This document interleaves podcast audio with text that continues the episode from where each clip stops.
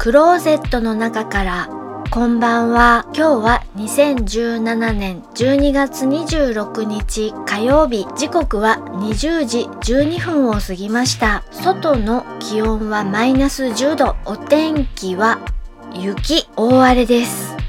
気温も急激に下がりました。2日ぐらい前までは急に暖かくなったりして一旦気温が上がるとその後急激に下がった時により寒くなり正直体が追いつかずしんどいです。年末なので旅行用の携帯用歯磨きセットの歯ブラシと歯磨き粉を新しいものに変えました。歯ブラシは新しいものに変えるのはいいとして歯磨き粉こちらはほとんどなくなってしまったので新しい携帯用の歯磨き粉を補充しました。そんな感じで年末だからこれ新しいのに変えておこうみたいなタイミングっていろいろありますよね。